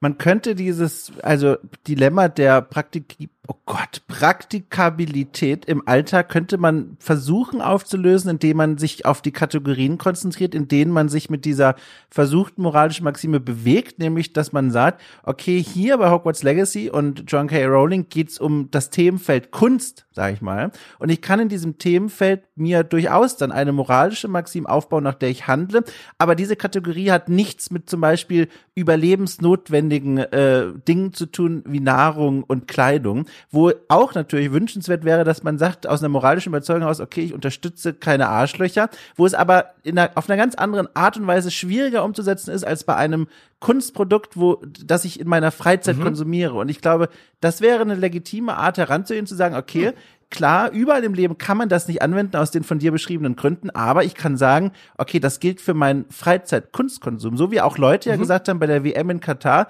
das gucke ich nicht, weil ich mhm. weiß, unter welchen mhm. Umständen die Stadien mhm. entstanden sind. Ich schaue da nicht zu. Aber ich finde, ich finde, da würde ich jetzt zum Beispiel als Gegenargument sagen, nur weil es, also wird die moralische Maxime dadurch gut und moralisch, dass ich das dort mache, wo es einfach ist? Wird es nicht eher dort relevant, wo es schwierig ist? Ja, wobei, da darfst du, also Leute, mit denen ich gesprochen habe, für die wäre das schwer. Also schwer jetzt ist relativ, weil was ist schwer im Leben, aber für die wäre das, für wirkliche Fans dieses Franchise wäre das eine Enttäuschung, was sch sch schwer wäre, auf dieses Spiel zu verzichten, wenn die Welt drumherum gefühlt dieses Spiel genießt und spielt. Ist natürlich eine andere Art von Schwierigkeit, als äh, sich auf eine Weise zu ernähren, dass es moralisch vertretbar ist. Aber ich will nur sagen, das funktionierte schon. Aber ich würde auch dir sowieso ganz grundsätzlich zustimmen, aber aus einem Grund der Praktikabilität heraus, weil wenn ich, also meine Art der Herangehensweise jetzt auch vielleicht dann als Journalist, wenn wir in diesen Bereich so langsam reinkommen, ist es, darum, mich zu bemühen, den Menschen da draußen die Informationen und Einordnungen zur Verfügung zu stellen, in der Hoffnung, dass dann Leute, jetzt gerne auch mit dem Einlass, wenn sie sich das leisten können, auf welche Art und immer, dass sie dann von sich aus sagen, okay, ich verstehe, dann lasse ich das wohl, weil das für mich moralisch nicht vertretbar ist, ich möchte das nicht tun. Aber dann zu sagen, äh, diese, diesen Imperativ aufzubauen, zu sagen, nein, du bist ein schlechter Mensch, wenn du es kaufst, und ein guter Mensch, wenn du es nicht kaufst, das, ich glaube, funktioniert nicht, was man ja jetzt schon im Internet sieht, wie viele Leute Leute aus Trotz schon zu irgendwelchen Umfragen oder in irgendwelchen Kommentarbereichen schreiben, nö, also wenn ihr sagt, kauft das nicht, dann kaufe ich das auf jeden Fall. Also alleine schon aus dieser Überlegung heraus würde ich davon ohnehin abzusehen versuchen. Ich finde auch, also erstens, ich muss da immer dran denken, ich habe vor einer Zeit haben wir ja Podcast mal gemacht mit der Ines Hausmann, der einer mhm. psychologischen Psychotherapeutin. Und die Ines äh, hat mir mal, das war glaube ich als Tipp für Forenmoderation immer gesagt, äh, ist, man soll nicht so sehr darauf achten, dass man jetzt missliebiges Verhalten bestraft, sondern eher mehr beloben, mhm. wenn Leute das tun, was du gut findest ein Ratschlag, den ich bis heute nicht so gut befolge, wie ich das möchte.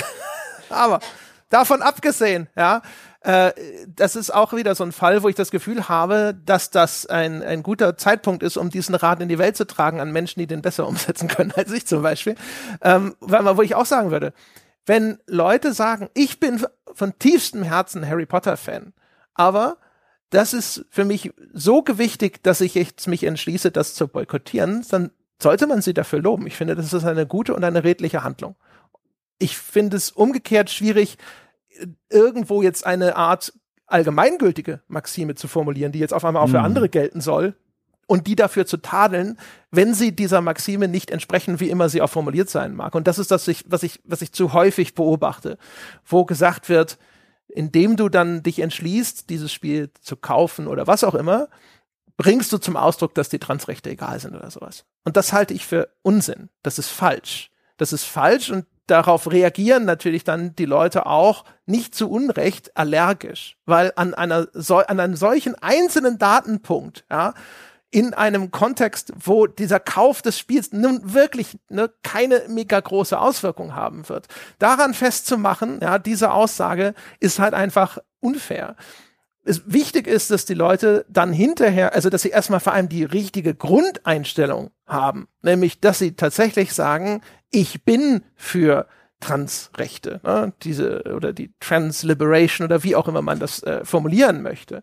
Ich befürworte das, was diese Gruppe von Menschen an uns heranträgt als Gesellschaft, was sie brauchen an Unterstützung, welche Rechte ihnen eingeräumt werden sollten, damit sie eine vernünftige Teilhabe haben und damit sie auch geschützt werden vor den idiotischen Teilen der Gesellschaft. Das ist erstmal diese, diese, dieses Fundament. Ne?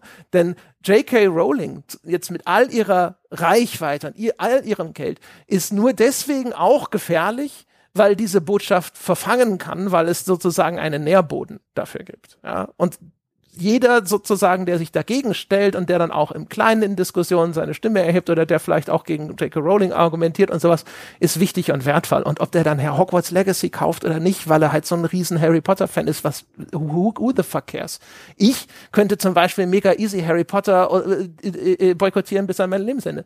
I don't give a shit. Ja, das ist mir scheißegal. Ich, das, das ist so, das, das ist so, Harry Potter ist so ein bisschen das Star Wars von der Generation von Dom, habe ich so das Gefühl. Es gibt Leute, die sind genau zur richtigen Zeit mit Harry Potter aufgewachsen und für die ist es nicht nur diese äh, Kinder im Zaubererinternat-Serie oder sowas.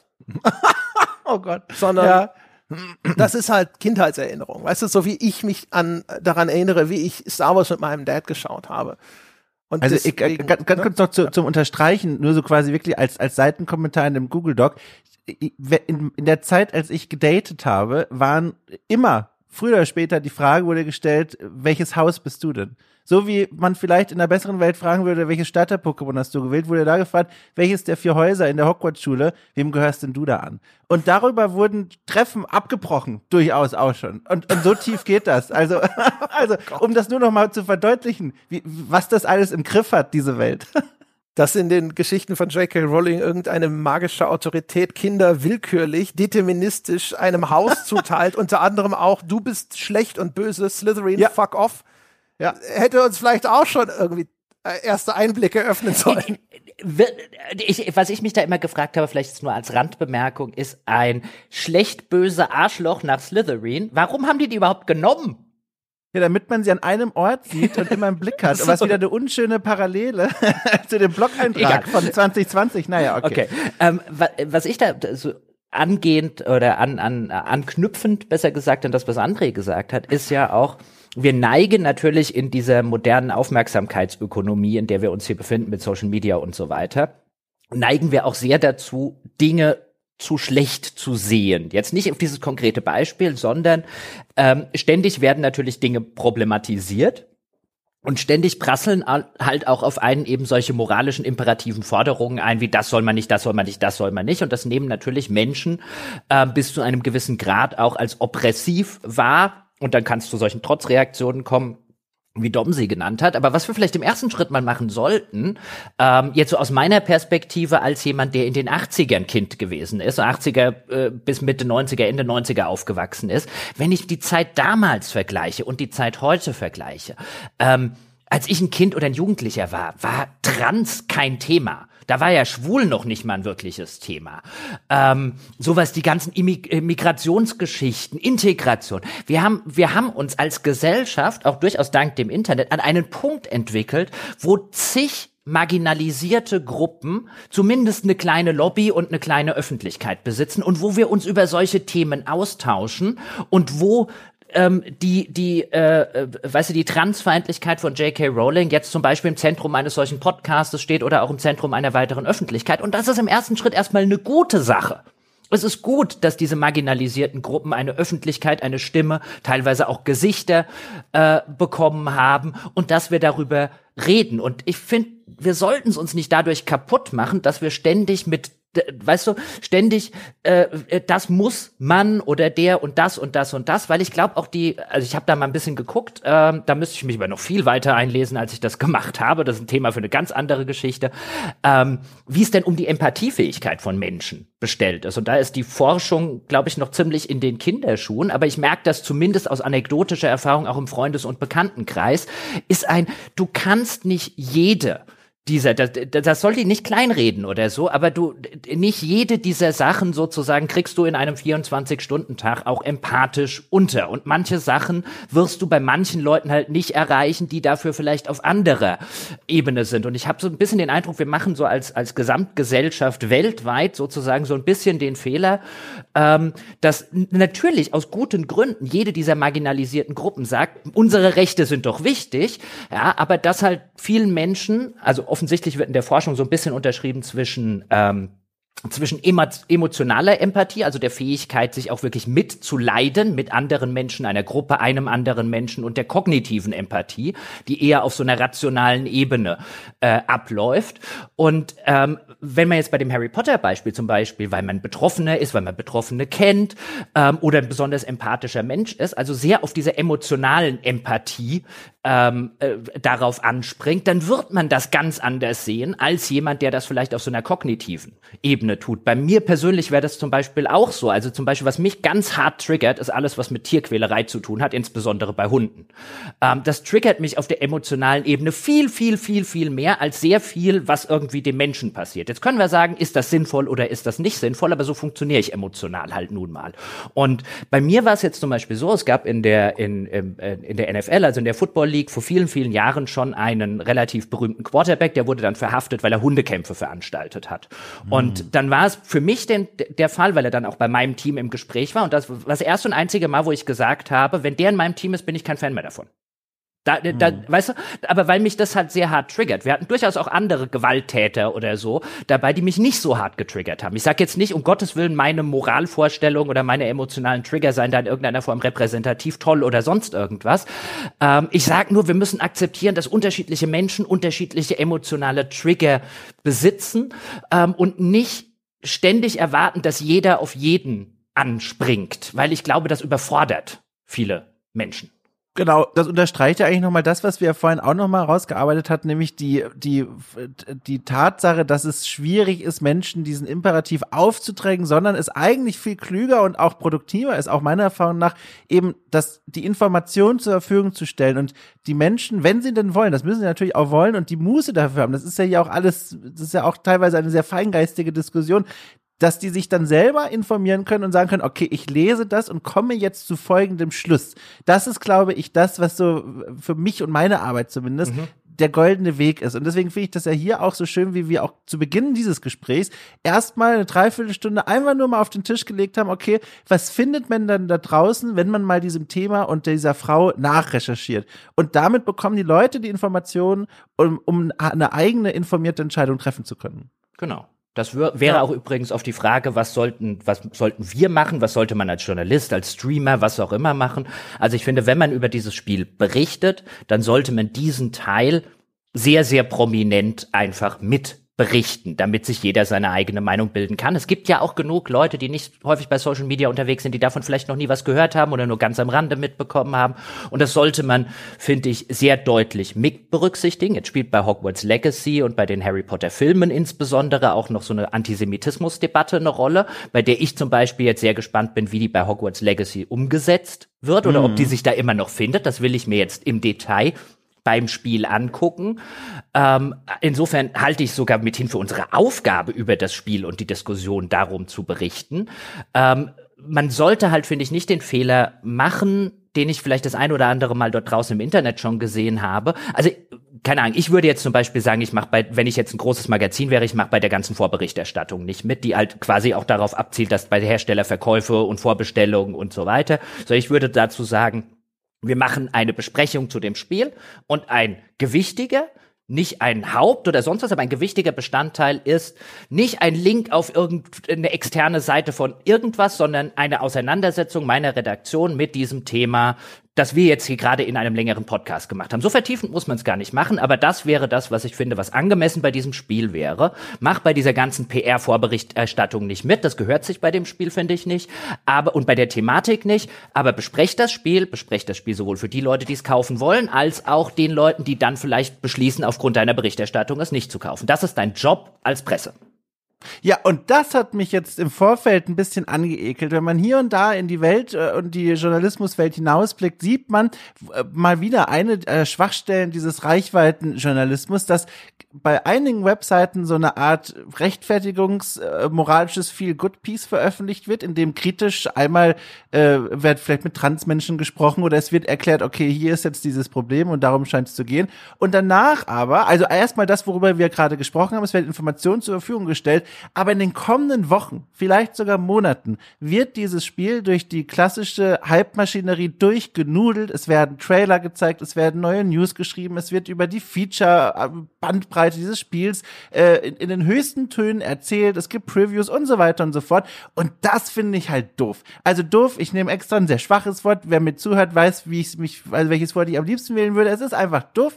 Und es gibt Menschen, zum Beispiel Hand of Blood, äh, Maximilian Knabe, äh, super bekannter Gaming-Influencer, wer ihn nicht kennt, der hat bei einem anderen Spiel, bei Diablo äh, 3, 4, ich glaube bei 4, bei Diablo 4 jetzt im Vorfeld etwas gemacht, was so viel sinnvoller ist. Die, der hat gemeinsam mit einem Kollegen einen Livestream gemacht. Da ging es, glaube ich, darum, dass man irgendwie einen Trailer eigentlich sich angucken und mit der Community gemeinsam bequatschen wollte.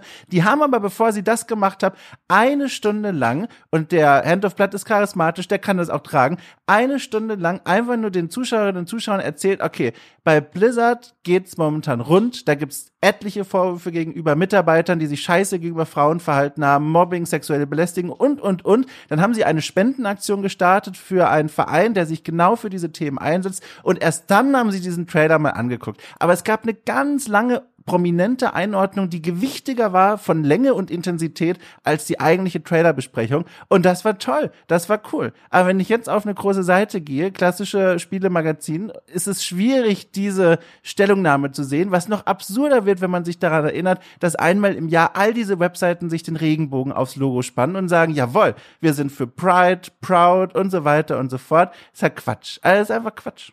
Ist natürlich bei einem Streamer auch eventuell schnell wieder verschwunden. Ne?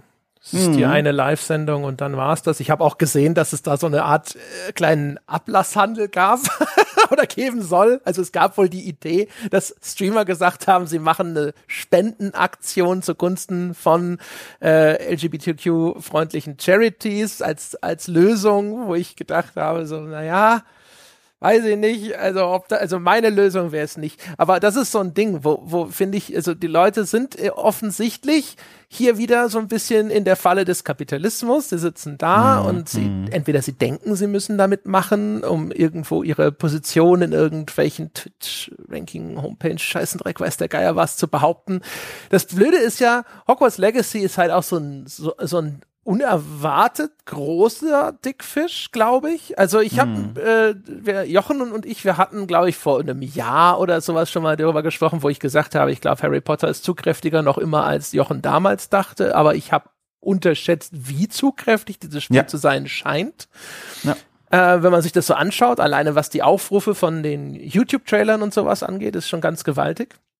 Wird man jetzt sehen, die haben aber auch relativ starke Vorbestellungsaktionen mit irgendeinem Flugmount und sowas, also sehr attraktive äh, Vorbestellerboni, wo ich mir denke, vielleicht ist dann dafür alles, was dann da, danach dem Release passiert, nicht mehr so stark wie jetzt bei Modern Warfare und Co.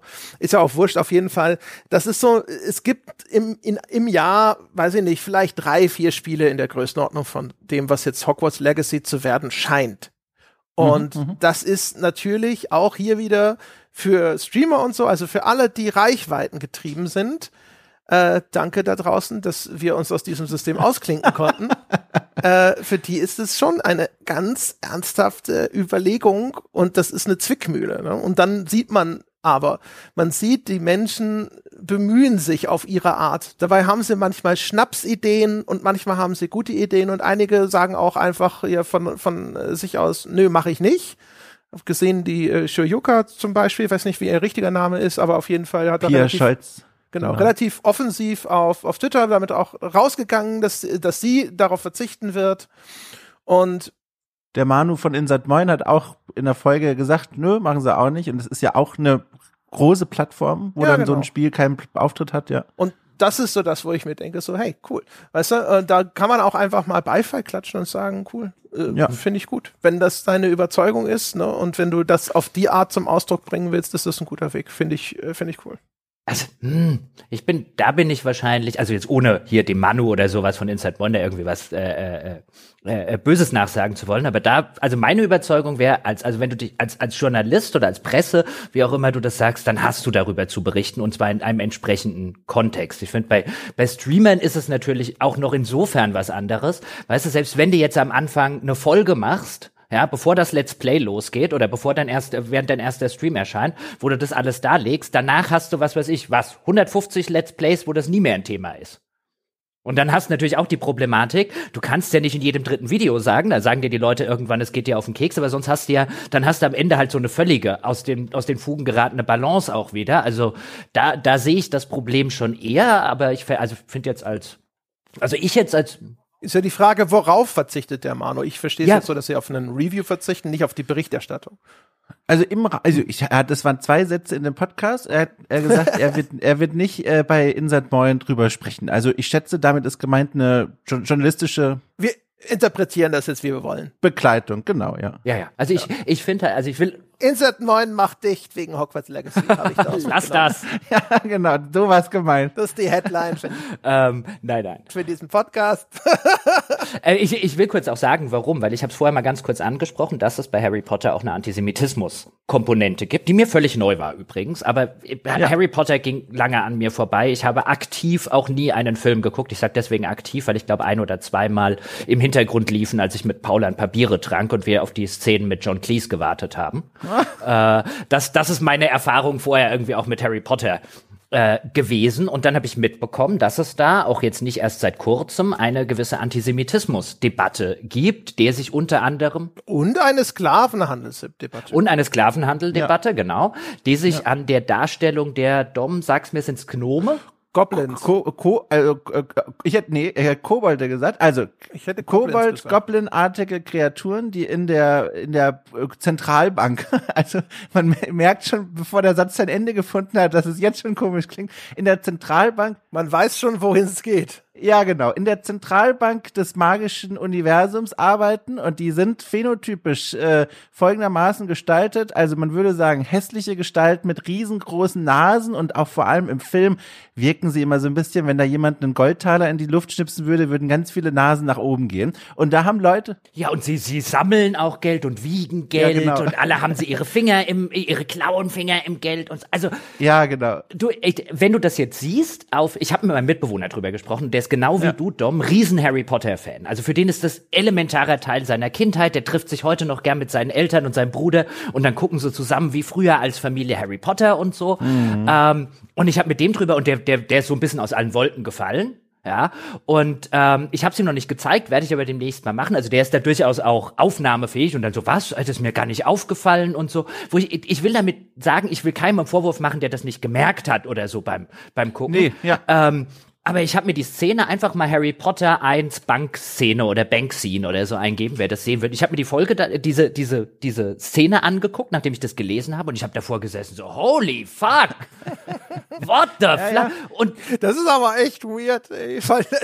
Da ist auch noch ein Davidstern auf dem Boden. Also das Symbol des, des, des jüdischen Glaubens auf dem Boden dieser Bank. Echt? Okay, das wusste ich nicht. Und ich denke, what the fuck? Und die. Das wusste ich nicht. Ich wusste aber, dass ich diese Szene, ich wusste gar nicht, dass das aus dem ersten Teil ist. Ich hätte das später ja, verortet. Ja, nee, aber äh, ich, ich weiß noch, ich habe die Szene habe ich damals schon gesehen und habe gedacht so, okay, also wenn der Film aus Deutschland käme, hätte man das anders gemacht. Einfach nur, weil das auch an, an diese Nazi-Karikaturen erinnert, wie diese Figuren designt sind. Erinnert! Es gibt, es gibt Bilder im Netz, wo es Leute gegenübergestellt haben. Das ist quasi das Cover von Jude Süß, dem widerlichsten aller, aller äh, äh, NS-Propaganda-Filme und antijüdischen, antisemitischen Filme. Der, der der Jude, der auf Jude Süß abgebildet ist, auf dem Filmplakat der damaligen Zeit, könnte eins zu eins, eins zu fucking eins aus Harry Potter 1 kommen. Also da wenn, ja. wenn, wenn vom optischen über das Geld und dann auch noch mit der Anla mit diesem mit diesem Stern, der auf dem Boden ist. Also ich habe davor gesessen. Wäre mir das jetzt beim Gucken aufgefallen, wenn ich irgendwie vor zehn Jahren Harry Potter geguckt hätte? Wahrscheinlich nicht, garantiert nicht. Aber wenn du wenn du das weißt, dann guckst du drauf. Und damit will ich übrigens auch nicht sagen, dass J.K. Rowling oder die Filmemacher irgendwie antisemitisch sind. Ich kann mir eher vorstellen, dass da halt ganz unterbewusst lange, lange, ich meine, diese antisemitischen Klischees begleiten uns als Menschheit jetzt ja schon seit Hunderten, Tausenden vielleicht sogar von Jahren, wie wie wie durchsetzungsstark die sind von Leuten, die wahrscheinlich im, im täglichen Leben keine Antisemiten sind, aber die Darstellung ist krass. Und jetzt im Spiel scheint es ja nach allem, was ich weiß, ja. darum zu gehen, dass die jetzt irgendwie einen Aufstand machen und jetzt auch noch die Bösen im Spiel sind. Ja. Also ich finde doch, ich glaube, du hättest es. Also ich, ich weiß, ich habe die Filme gesehen und ich fand das schon äh, auffällig. Ich habe das jetzt auch nicht. Ich habe nicht da gedacht, okay, oh mein Gott, das, was ist das denn? Weißt du, weil du gehst davon aus, äh, das ist eine, eine Assoziation, die du hast, oder das ist eine Annäherung, die da stattfindet, die garantiert nicht gewollt ist. Weil warum, warum sollten sie? Ne? Ähm, aber warum machen sie den Davidstern auf dem Boden? Das ist so das eine Element, was du mir beschreibst, von dem ich nicht in, keinerlei Erinnerung habe. Das ist mir damals offensichtlich dann nicht aufgefallen. Äh, ich weiß nicht, wie identisch das ist und wie ein Davidstern aussehen muss. Ob das wirklich eins zu eins der ist? Also du siehst, du siehst ihn, glaube ich, nie in der totalen, aber in den Einstellungen, die ich gesehen habe, sage ich, da ist ein Davidstern auf dem Boden. Also ich meine, du hättest ja auch den Boden, so ein, so ein marmorartiger Boden in meiner Erinnerung, da hättest du ja auch einfach gar nichts machen können, aber sie haben zumindest auch noch einen Stern drauf platziert. Ja.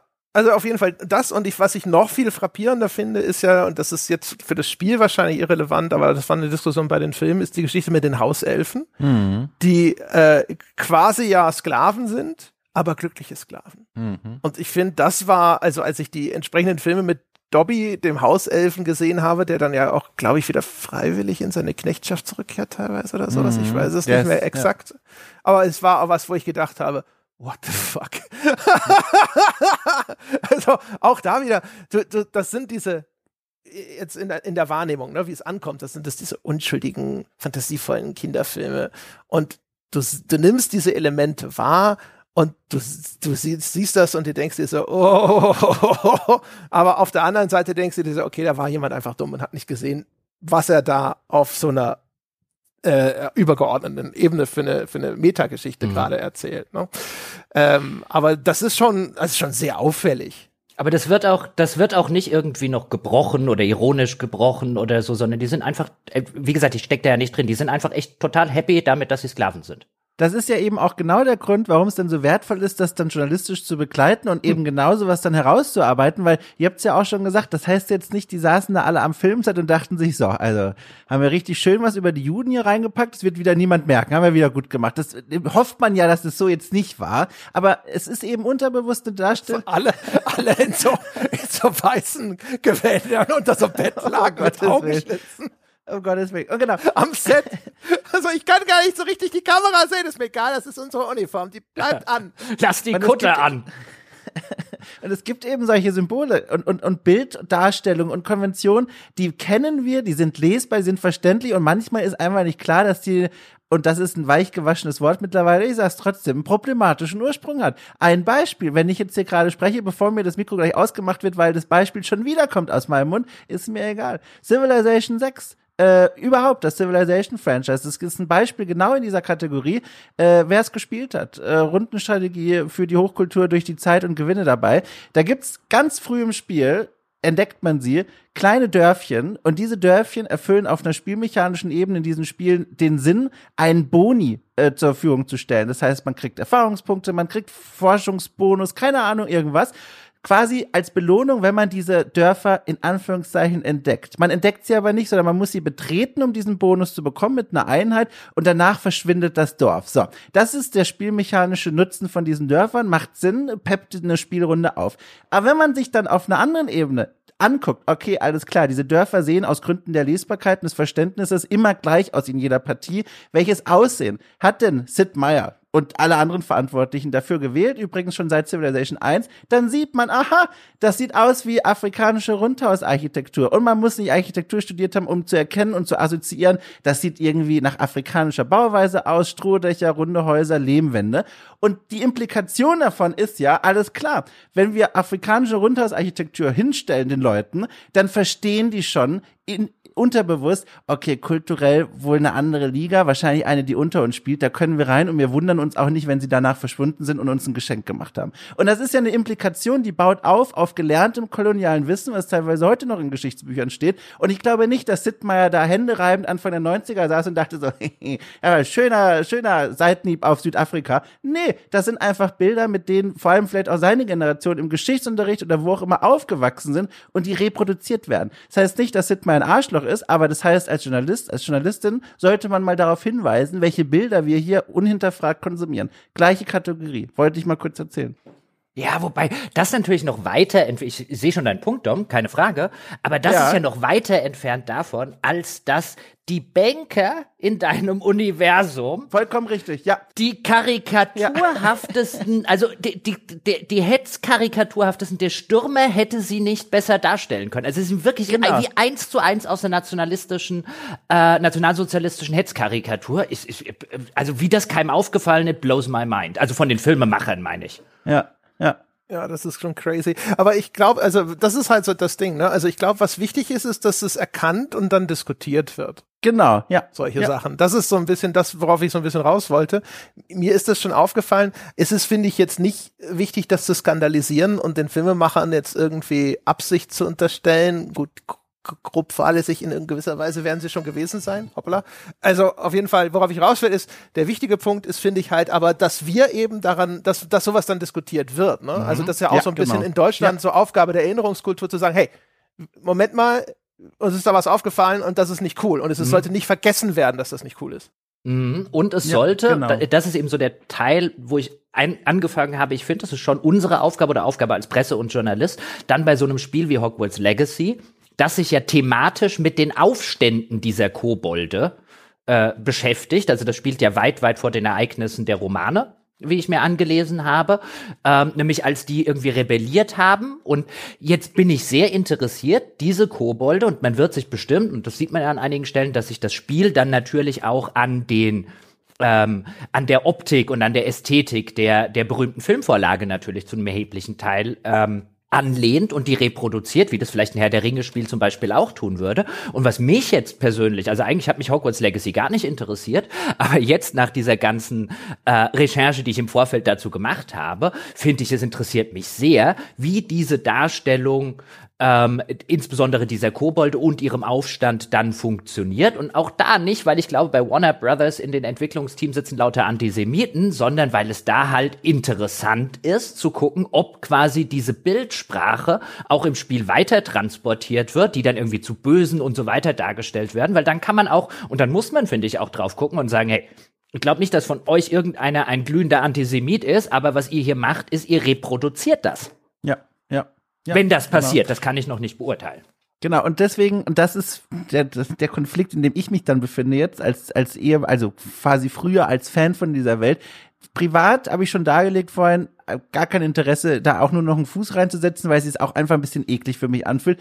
Aber auf der anderen Seite fühlt es sich fast noch ekliger an, dann zu sagen, okay, dann überlasse ich das Spiel sozusagen der Welt da draußen, ohne als Journalist die Möglichkeit zu haben, Dinge einzuordnen, Dinge zu analysieren und auch da wieder Informationen zur Verfügung zu stehen, mit denen die Menschen dann anfangen können, mhm. was sie wollen. Deswegen, mhm. ich begleite das dann wohl auch aus denselben Gründen, die du beschrieben hast, mhm. aber dieses Mal weniger enthusiastisch, sag ich mal, als es normalerweise der Fall wäre. Genau, aber ich meine, ich meine, das ist ja auch so ein bisschen der Punkt, finde ich, letztlich, ja. äh, äh, wo wir dann, wo dann für mich sozusagen der Sack ein bisschen zugeht in meiner Argumentation und meinem, wie ich das halt bei mir im Kopf habe, ist ein, wenn wir jetzt wirklich alle die wir versuchen, nette und gute und moralisch richtige Menschen zu sein. Wenn wir jetzt alle das Spiel ignorieren, ja, und das Spiel boykottieren, dann überlassen wir auch diese ganze mediale Reproduktion. Und ich meine, wir leben halt ja. in einer modernen digitalen Gesellschaft, in der Zeug reproduziert, reproduziert, reproduziert wird. All das überlassen wir den Leuten, die wahrscheinlich gar kein Interesse oder in vielen Fällen gar kein Interesse daran haben, sich über solche Sachen Gedanken zu machen. Und dann werden zum Beispiel antisemitische Motive, wenn das jetzt so wäre, werden reproduziert und es gibt niemanden mehr, der kritisch drauf guckt. Das ist, finde ich, nicht unsere Aufgabe. Ja, genau. Da gibt's auch eine meine Aktio aktuelle Ratio, warum ich noch auf Twitter geblieben bin. Ach komm, als Korrektiv. Wirklich? Ja, ich habe gedacht, wenn jetzt alle Leute, die irgendwie noch halbwegs vernünftig funktionieren, sich von der Plattform abwenden, ist nicht äh, die richtige Lösung. Also ich ja, finde es auch ambivalent. Ich behaupte nicht, dass das, äh, dass damit jetzt das letzte Wort gesprochen ist oder sonst irgendwas. Ich habe auch hab schon überlegt so, ne, mit der ganzen Sache hier mit Musk und äh, mit der Rehabilitation von äh, extrem rechten äh, Accounts auf Twitter und sonst irgendwas, da hat man ja schon so gedacht, äh, mhm. und so.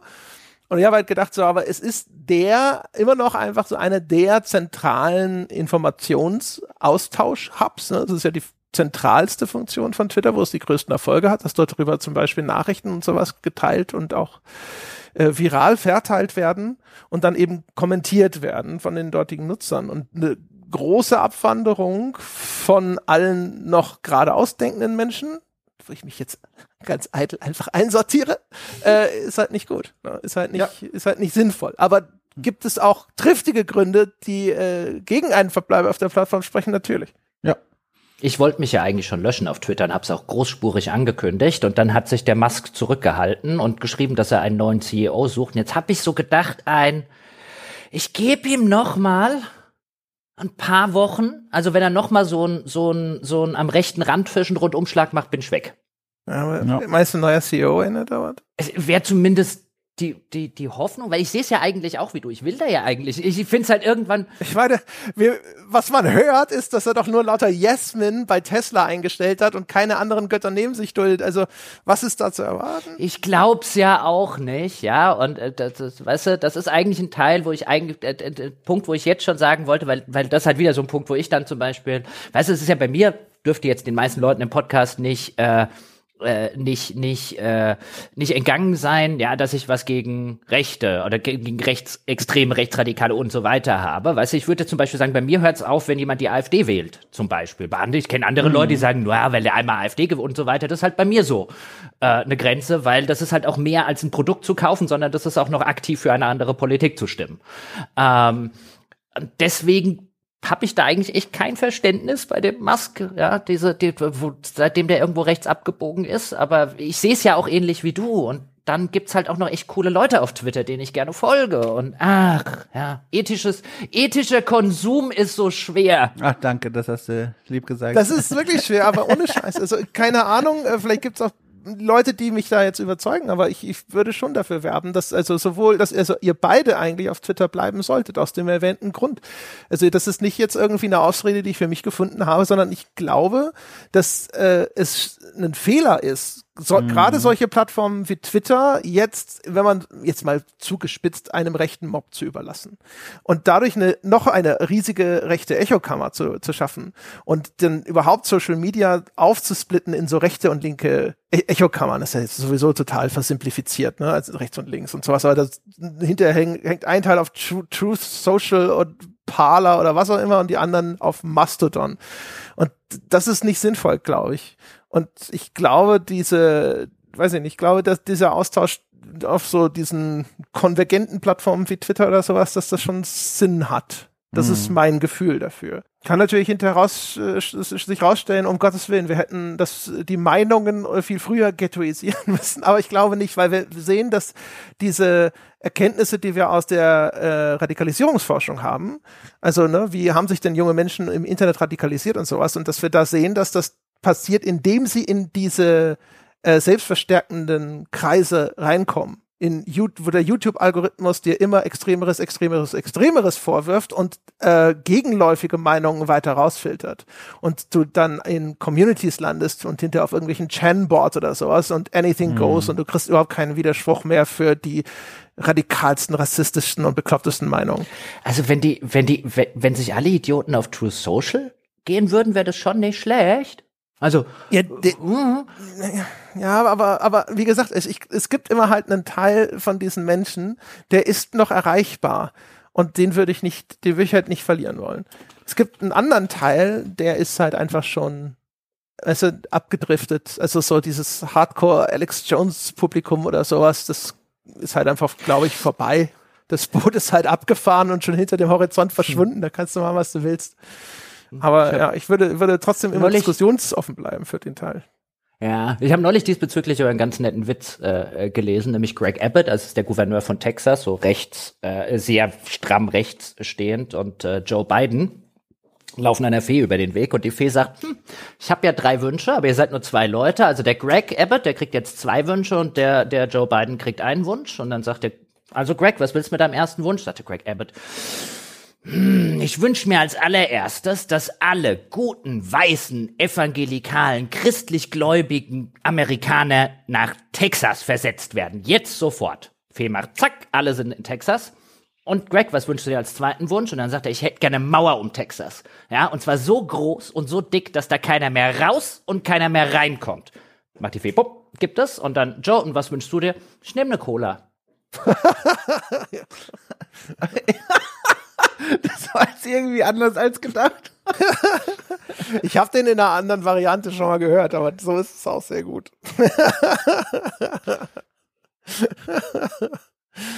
Ach schön. Ja, das ist, finde ich, find, mit einem mit äh, Witz aufzuhören, ist, äh, glaube ich, das Beste, was wir schaffen. Ich wollte gerade sagen, da, äh, wenn wir wirklich in der Kneipe sitzen würden, wäre das jetzt der Moment, wo ich mir auf die Oberschenkel geklopft hätte und gesagt hätte, so, ja.